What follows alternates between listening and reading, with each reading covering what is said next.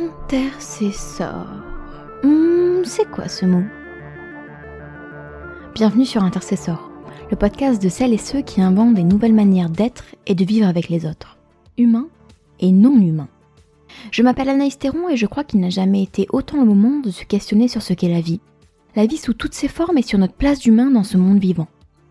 Intercessor, c'est des épisodes pour vous questionner, vous inspirer, vous réinventer et vous révolter. Je vous souhaite une bonne écoute.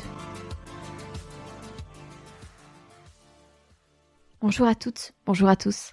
Bienvenue sur le tout premier épisode d'Intercessor. Un épisode un peu particulier, je l'avoue, sûrement un peu intrigant, bizarre pour certains ou certaines. Ce premier épisode est une introduction un peu ludique, expérientielle, à la question de notre rapport au vivant. C'est un moment à prendre avec soi pour se questionner sur son rapport à la vie, conscientiser voire carrément prendre conscience d'une vérité. Sommes-nous vraiment reliés à la vie? Alors, loin d'être moralisateur ou de porter un quelconque jugement, cet épisode c'est une manière de poser des constats et des interrogations sur notre rapport individuel et collectif au vivant. En fait, on va faire un petit jeu ensemble pendant cette dizaine de minutes de podcast. Alors prenez quelques courtes minutes de votre temps pour écouter, parce que ce podcast, c'est une expérience sonore. Donc la notion d'écoute, elle est très importante. D'autant plus dans un contexte où les stimulations sonores sont partout et en continu, mais que pourtant, on n'entend plus tout ce qui nous entoure vraiment. Et c'est un peu l'idée de ce petit jeu. Alors, de quoi il s'agit? En fait, je vous propose de faire un blind test, c'est-à-dire un jeu de devinettes sonores. Le format est un peu différent de celui auquel vous avez peut-être l'habitude de jouer, parce qu'on va pas y entendre du Claude François, du Disney ou les démons de minuit. Ça va être un peu différent. Deux salles, deux ambiances, comme je dis souvent. En fait, nous allons écouter plusieurs sons, bruits, cris, et l'objectif est que vous deviniez les extraits et les bonnes réponses. Alors au-delà des bonnes réponses, l'important est surtout de comprendre les extraits que vous avez clairement identifiés quasi instinctivement et combien sont totalement inconnus ou presque. Alors une précision importante, tous les bruits que vous allez entendre peuvent être entendus en France et pas forcément très loin de chez vous, ce qui veut dire que ce n'est pas des choses très spécifiques, inconnues ou vraiment lointaines. Je vous laisse écouter, ça surprend un peu au début si on n'est pas habitué, et puis on se retrouve après pour débriefer parce que c'est finalement là que tout va se jouer. Alors c'est parti pour un remake de Questions pour un champion en mode intercesseur.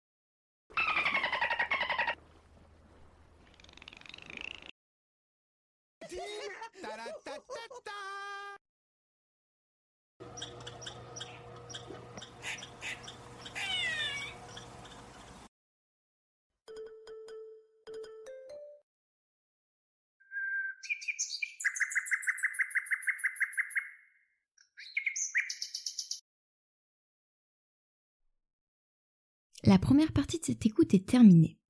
Vous venez d'écouter 10 extraits, certains des jingles de marque, d'autres des bruits et cris d'animaux. Alors avant de poursuivre ce voyage au cœur de la vie, est-ce que vous avez déjà reconnu certains d'entre eux? Par exemple, le loup, SFR. Alors je vous laisse comptabiliser vos premiers points. Il vous reste 9 extraits à écouter attentivement et après on fait le bilan. À tout à l'heure.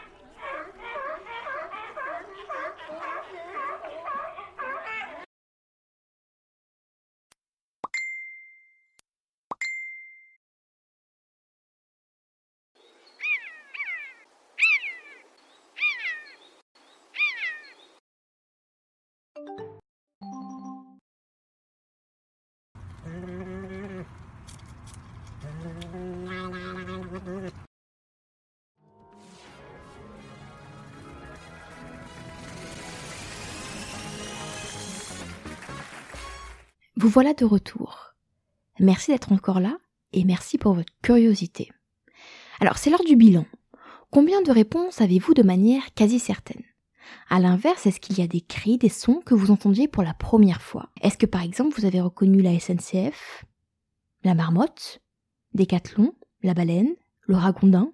On reviendra à la fin sur toutes les réponses à ce blind test, néanmoins, je crois de manière quasi certaine que les jingles de marque ou de produits ont quasiment tous été reconnus. Par contre, les cris d'animaux, beaucoup moins. Alors, qu'est-ce que ça dit de nous? Qu'est-ce que les résultats de cette expérience sonore disent de nous? Premièrement, on peut d'ores et déjà poser un constat assez simple, mais triste. Nos connaissances du monde vivant et de la nature ont été déportés vers une connaissance des produits manufacturés. Qu'est-ce que ça signifie? Ça signifie que nous connaissons mieux les produits que la vie qui nous entoure. On a une meilleure connaissance des produits artificiels que des éléments naturels.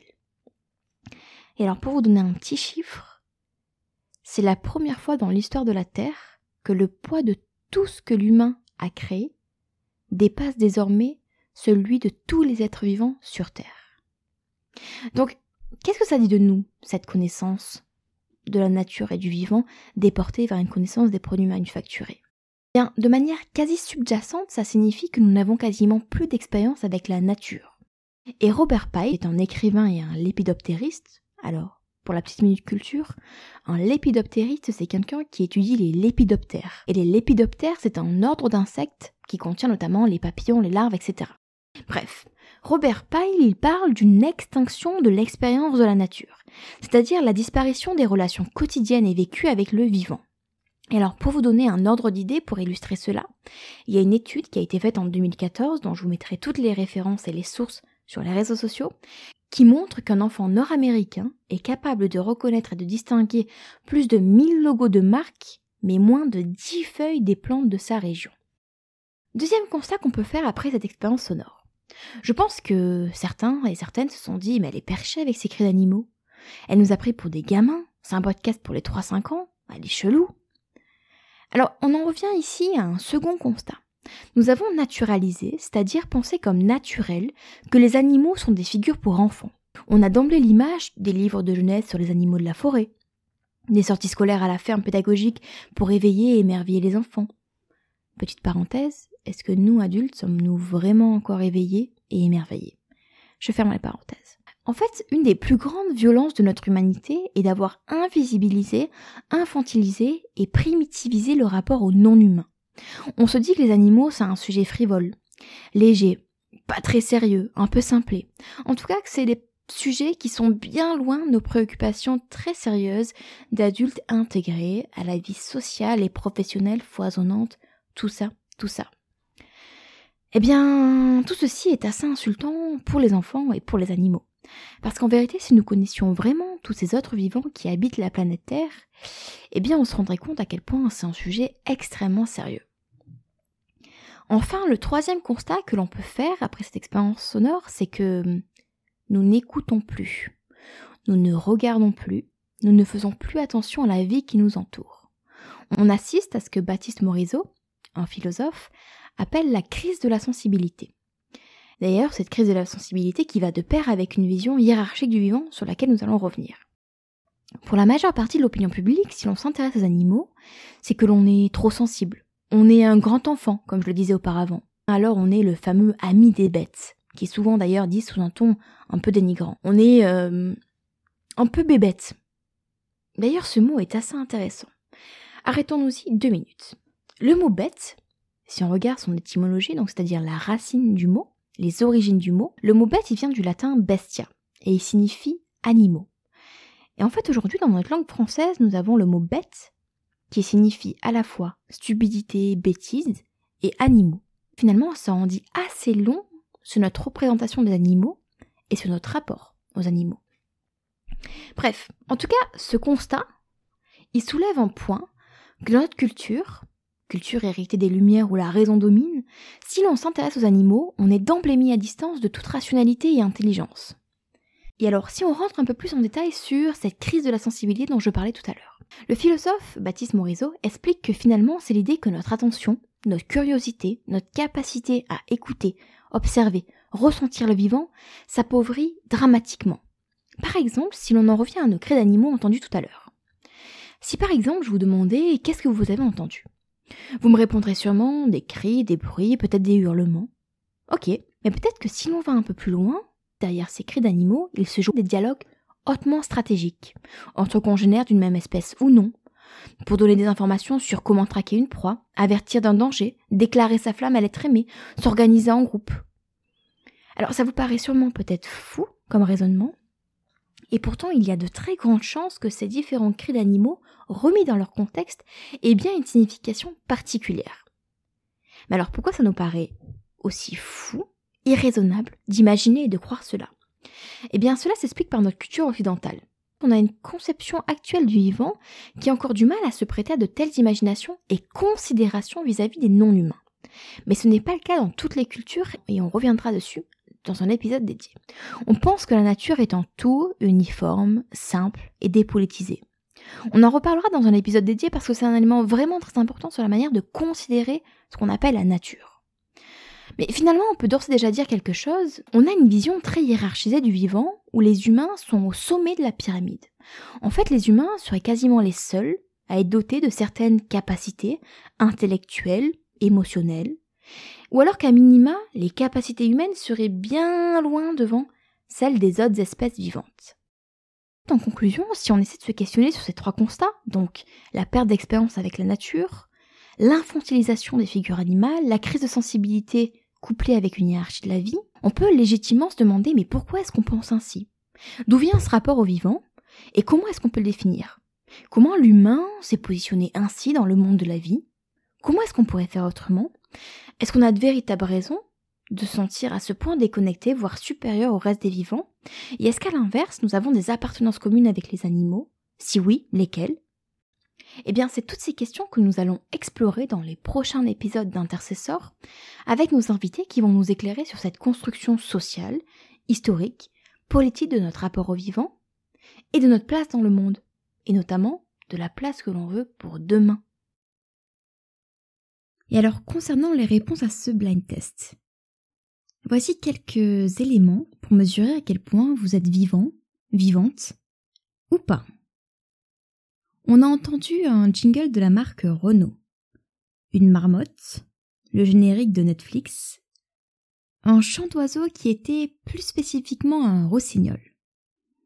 On a aussi entendu le bruit d'un animal majestueux, un des animaux les plus majestueux de notre Terre, enfin de nos mers, et qui captent énormément de CO2, c'est-à-dire la baleine. On a aussi entendu un des ancêtres de nos outils de communication, MSN. Pour retrouver les 19 réponses et l'ordre exact, rendez-vous sur nos réseaux sociaux et dans notre newsletter. Et puis, c'est toujours bien de pouvoir dire à la machine à café que maintenant, on sait quel est le cri du phoque. À bientôt sur Intercessor.